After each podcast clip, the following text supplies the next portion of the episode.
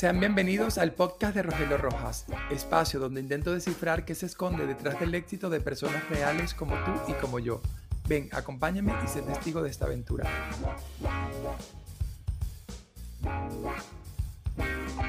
Hola a todos, sean bienvenidos a este nuevo episodio. Muchísimas gracias por estar aquí. Este es el episodio final de la temporada 2023. Gracias por el apoyo, porque sé que esta temporada también comenzó casi a medio año pero gracias por todo, por estar allí. Y hoy tengo una invitada especial. Vine exclusivamente a la ciudad de Figueras a entrevistarla. Me abrió las puertas de su casa y estoy aquí con ella. Hola Débora, ¿cómo estás? Bienvenida a mi programa. Hola Rogelio, ¿cómo estás? Encantada de recibirte. Gracias, gracias.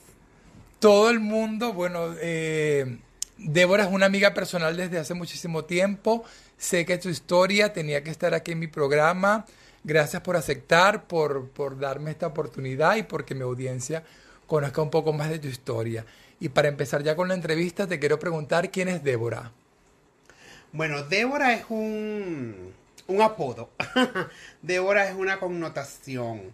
Este, mi nombre eh, es real eh, era Alexander, pero bueno, con el tiempo y gracias a gracias al, al cambio que he realizado legalmente, ahora soy Alexandra Pineda y gracias a mi transformación de niño a niña que vine evolucionando este desde pequeña este porque nací en un cuerpo equivocado este ahora legalmente me llamo Alexandra Pineda y bueno y soy conocida como Débora como lo has dicho. y estoy súper, súper contenta, súper orgullosa. Y bueno, mira, como te lo dije anteriormente, este, eh, soy conocida como Débora. ¿Eres una mujer trans? Sí, sí, soy. ¿Ya con transición, ya operada? Sí, sí, tengo, desde febrero me hice, eh, me operaron la vaginoplastia y de verdad que no ha sido una operación fácil pero es algo que cuando tienes en mente y te lo propones y lo logras, este, te sientes de verdad en plenitud, te sientes con confianza, eh, te cambia la vida por completo.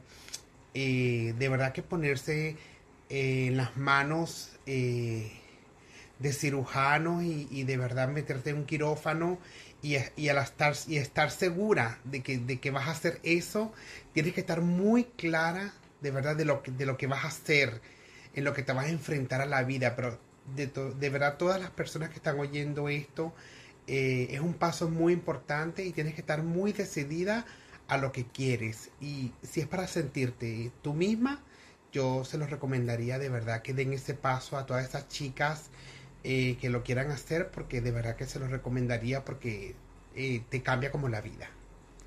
¿Desde cuándo sentiste que estabas en un cuerpo equivocado? ¿Desde siempre o...? Mira, es una pregunta que yo siempre hasta, yo siempre yo siempre me lo he preguntado. Yo no sé si me si nací, si me hice. Yo hasta el día de hoy me lo pregunto. Pero yo creo en realidad hasta hoy en día con mis 46 años, porque no me da pena decirlo, eh, que yo creo que yo nací. Porque yo creo que uno nace, no se hace. Porque yo desde uso de razón, yo siempre me sentí en un cuerpo equivocado y yo siempre, yo creo que es la genética que ya tiene uno, porque yo me acuerdo desde uso de razón que yo jugaba con muñecas desde chiquitica, yo peinaba a mis hermanas, las maquillaba, eh, bueno, como buena venezolana me gustaban los certámenes de belleza en mis Venezuela, yo era la primera en la fila al ver el programa, Siempre me gustó estas cosas de maquillaje, de vestido, me ponía los tacones de mi mamá. Siempre, siempre me, incliné por, por, por, esa situación de feminismo. De limpiar la casa, de poner el arbolito de Navidad cuando llegaba diciembre. Eh, siempre, siempre. Yo digo que, que yo nací con eso. Y, y claro, llegó una época que mm, trans, eh, transicioné porque no había sacado eso porque eh, todos sabemos que, es un país, Venezuela, entre comillas, que la familia, por el motivo de la familia, que no acepta la situación. ¿Tus padres cómo reaccionaron? No, ¿Aceptaron la situación o...? no, es muy difícil, se pasa muy mal. Acuérdate que somos unos pa- un país más que todo muy difícil. mm, la familia es muy conservadora. No, no lo aceptaron, de verdad. Bueno, en mi caso, en mi caso, mi mamá era eh, de un carácter muy fuerte. Mi papá también lo era. eh, a raíz de que mi mamá falleció fue que yo di mi cambio porque era como era como que tuviera el gobierno en casa y, y a raíz de que ella falleció yo dije bueno yo voy a hacer mi vida a mi manera no me importa lo que diga la gente yo voy a hacer mi vida voy a ser feliz y punto y ya y así fue yo empecé mi transición muy tarde muy tarde yo empecé mi transición en realidad a los 35 años de edad y pero saliendo del armario de la noche a la mañana, corriendo. Salí cuando me vine a España a los 30 años y ya a los 35 años ya yo tenía mi primera operación que eran las prótesis y, y ahí empezaron más operaciones, operaciones, operaciones hasta hoy en día convertirme en lo que soy. Que estoy súper contenta, súper orgullosa porque me encontré yo misma y, y ya, y soy súper feliz y no me arrepiento de nada de lo que he hecho. Si pudieras hablar, o si te están escuchando ahora padres que tienen hijos que, que ya, que ya ellos de una u otra forma, porque siento que los padres saben desde un principio qué hijos tienen, ¿qué le, qué le dirías ahora a esos padres para que apoyen y cuiden a sus hijos? Y también, ¿qué le dirías a ese niño o esa niña que te está escuchando que siente que está en un cuerpo equivocado?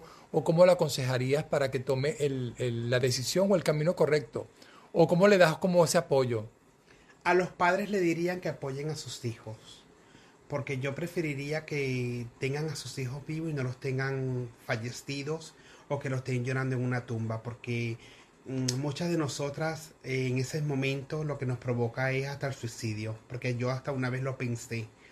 Y a las a los a, la- a nosotras las trans desde desde este momento les, les diría que mm, sueñen, que luchen, que sean perseverantes, que, que mm, trabajen duro, que, que si se caen se levanten, porque yo sé que eh, sanamente, que no usen las drogas, por favor, que sean chicas de verdad de bien, porque yo sé que somos personas honestas, responsables, somos personas que nos gusta trabajar mucho y yo sé que mm, con optimismo y con mucho trabajo vamos a, van a llegar a ser lo que quieran ser. Pero de verdad que lo que les recomendaría es que luchen por sus sueños porque eh, todo lo que se van a proponer lo van a lograr. ¿Crees que existe o sufriste alguna vez de, de- de bullying o, o miradas no tan buenas de la gente en la calle? Sí, yo sí, O sí- sea, ¿hay muchos prejuicios para las personas trans o, o es una mezcla de muchas cosas? Sí, yo sí sufrí de mucho bullying en el colegio. Por, primero por ser gay, claro, por supuesto. En mi familia, hoy en día hay muchas familias, familiares míos que no me dicen hola todavía, que no me hace falta, no lo necesito, no me interesa tampoco, de verdad. Eh, y eso duele, porque de verdad que duele. A mí me duele todavía hoy en día, pero no me hace falta en realidad. Yo soy feliz y punto. De verdad que te lo, se los digo sinceramente de todo corazón. Yo me considero una persona feliz. Yo tengo familiares que están en la iglesia, entre comillas, evangélicas, cristianas. Y bueno, dicen que yo estoy endemoniada, que yo tengo el demonio. Y para mí, yo creo que los que los tienen es ellos. ¿Pero por qué? Porque mm, dicen que las personas como nosotros este tenemos esa adquisición pues y yo sinceramente les digo que yo soy feliz porque al lado mío tengo una pareja una persona que me quiere que me apoya eh, yo tengo planes de matrimonio tengo una persona de verdad fabulosa tengo una familia he ayudado a muchas personas a venir aquí a este país de Europa yo me considero que he sido una muy buena persona ayuda, he ayudado a mucha gente Mm, yo diría que de verdad que la- las personas en realidad que, que estarían enfermas porque la, la transición, la homosexualidad y todo esto no es una enfermedad y eso está demostrado eh, eh, por la ciencia, ¿ok? Eso quiero que lo tengan muy claro. No es una enfermedad. Eso ténganlo muy claro, por favor. Entonces, somos personas de verdad muy buenas y quiero que lo tengan muy claro. ¿Para ti qué significa el éxito, Débora? El éxito es llegar a donde tú quieras llegar, a donde tú te lo propongas. Yo desde, desde chiquitica siempre, este, yo me lo propuse, de verdad, quiero llegar a ser mujer. E incluso hace ocho meses me faltaba algo para ser mujer. Eh, les voy a ser sinceramente, yo no me consideraba una mujer 100% porque había algo dentro de algo. Cuando yo me veía en el espejo no me veía completamente porque había algo que me faltaba. Pero a raíz de esta operación me, he sentido más mujer. A ver, no soy una mujer completa porque no tengo ovario, no tengo útero, no puedo tener hijos. Eso hay que tenerlo claro porque a mí me gusta hablar claro. Pero yo me siento una mujer. Entonces, eh, para mí yo he alcanzado el éxito. Ya, ya eso está demostrado. Éxito porque he sido una persona exitosa. Eh, no es porque tengo un bien material. Yo me he propuesto comprar una casa, me la he comprado. No vamos a hablar de bienes materiales porque el bien, el bien material eso se acaba y se deteriora, ¿ok? Pero son cosas que yo me he propuesto y lo he logrado. Yo soy muy perseverante y para mí yo soy una persona exitosa. Has contado que tú pasaste por varias etapas y por varios procesos que finalmente se, terminaron con la operación del cambio de sexo. Actualmente a los niños jóvenes le hacen ya las operaciones o los cambios muy, de forma muy rápida y creo que para mí es muy drástica. ¿Qué opinas de eso? ¿Está, ¿Consideras que está bien que le hagan el cambio ya a los niños de 14, 15, 16 años? ¿O consideras que tienen que pasar por un periodo de uno o dos años para que la persona de verdad sepa si si ese cambio le, le, va a cambiar la vida o si de verdad se siente en, se siente verdad en un cuerpo diferente y no es porque una moda porque todo el mundo lo está haciendo. No, yo diría que eso primero debería de pasar por un por especialistas primero, eh, por estudios, que la persona de verdad esté bien claro de lo que quiere, de lo que desea, porque si yo desde un principio fuera pasado por eso, porque yo no pasé por eso, pero si yo desde un principio, desde los 14, 15 años, yo les aseguro a ustedes de que yo fuera querido la cirugía. Yo, en mi caso, yo. Y claro, sin el apoyo de mis padres, a lo mejor no, porque ellos a lo mejor no me apoyaban. Porque a lo mejor en el momento yo sentían vergüenza por mí. Pero yo particularmente y personalmente sí la fuera aceptado Ahora los padres, eh, si es de apoyarlos, bueno, mira, que los apoyen, porque de verdad que ya es decisión de, del niño, pero claro, son menores de edad y eso hay que respetarlo. Entonces yo diría que por medio de, de galenos y todo esto, sería bueno un estudio, primero para, para ver si la persona está capacitada y, y si realmente la persona merita este cambio. ¿Estarás dispuesta en un futuro a trabajar para alguna asociación o una fundación que ayude a, las personas a, aceptarse, a entender el proceso que están pasando en, una futura transición de, cambio de género. ¿Has tocado alguna puerta? ¿Cómo es eso? ¿Cómo ves la situación aquí en España? O desde tu punto de vista, que, ¿cómo te han ayudado? O si hay alguna fundación que lo pueda hacer.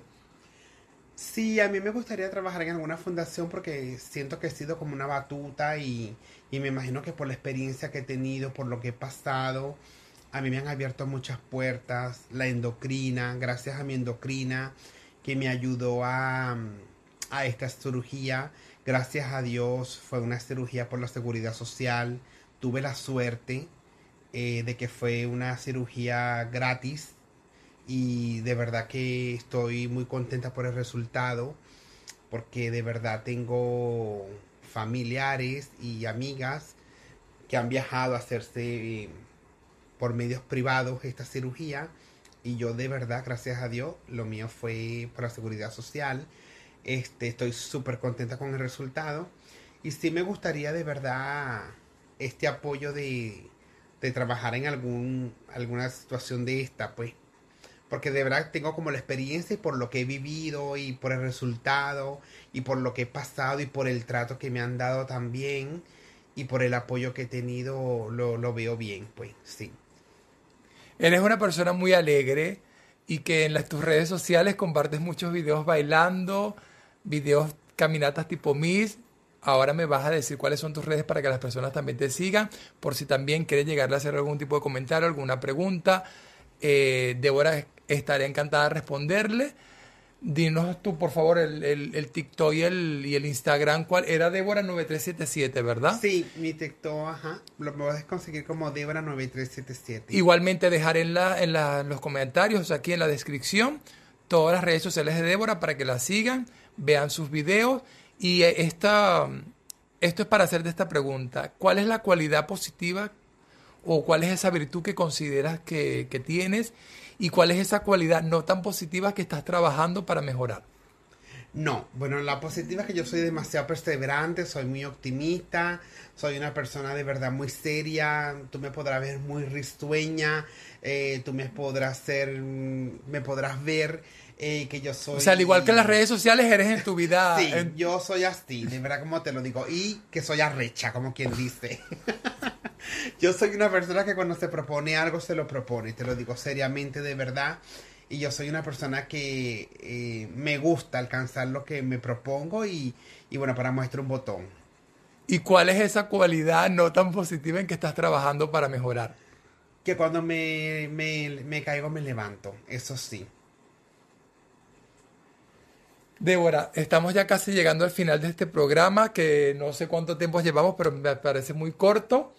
¿Qué le dirías a Alexander, a esa Alexander de cinco años, si, Dios, el universo, el cosmos te da la oportunidad de, enviarle un mensaje, ¿qué le dirías hoy a ese, a ese niño que está allí en su casa con cinco años? Mira, yo le diría a ese niño, de verdad que no fue un niño feliz, un niño que le faltó mucha vivencia, un niño que le faltó el amor de sus padres eh, un niño que, que le faltó mucho, muchas cosas, le faltó, eh, más que todo le faltó el amor de sus padres, le faltó el apoyo, un niño que tuvo mucho bullying, un niño que fue muy callado, muy reservado, fue un niño que, sí, que, que fue, que todo se lo tragaba él, ¿sabes? que, que se fuera tenido un tipo de familia que lo apoyara, que le supiera hablar bonito, que a lo mejor no lo fueran maltratado de alguna u otra manera. Fuera sido las cosas diferentes. No sé de verdad cómo decírtelo. Es difícil la pregunta, te lo digo sinceramente.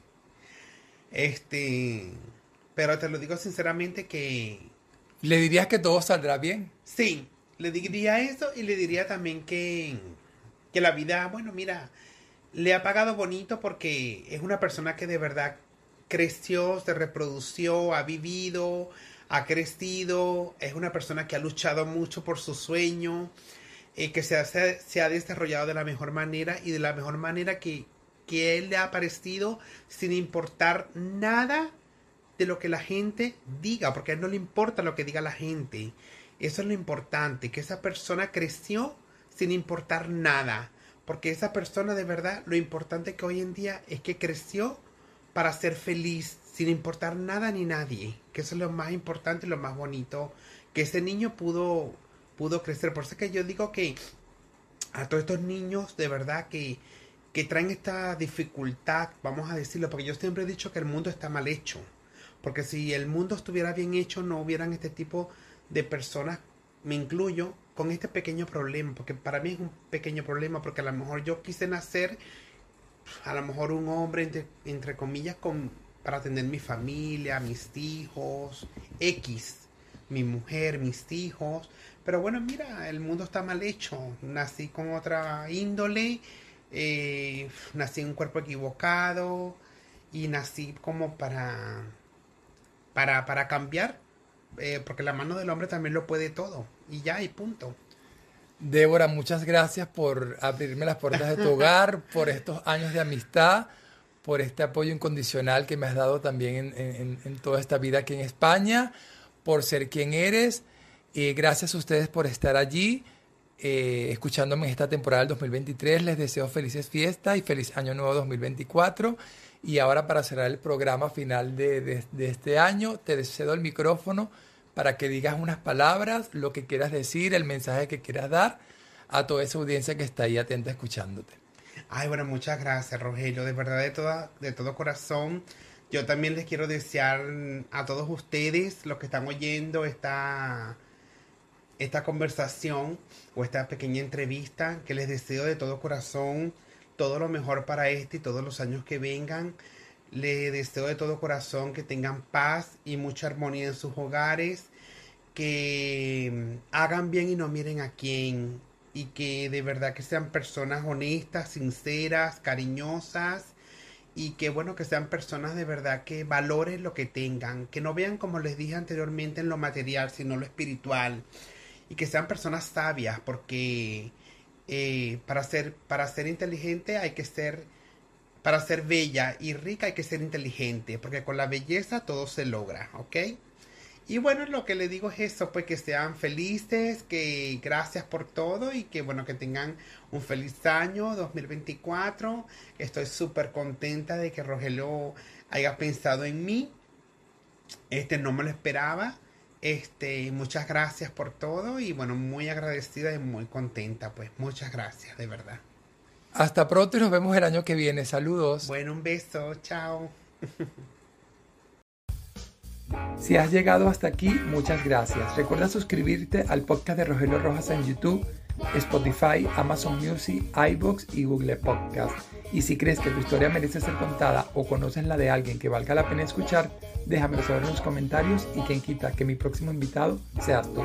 Hasta luego, nos vemos en el próximo episodio.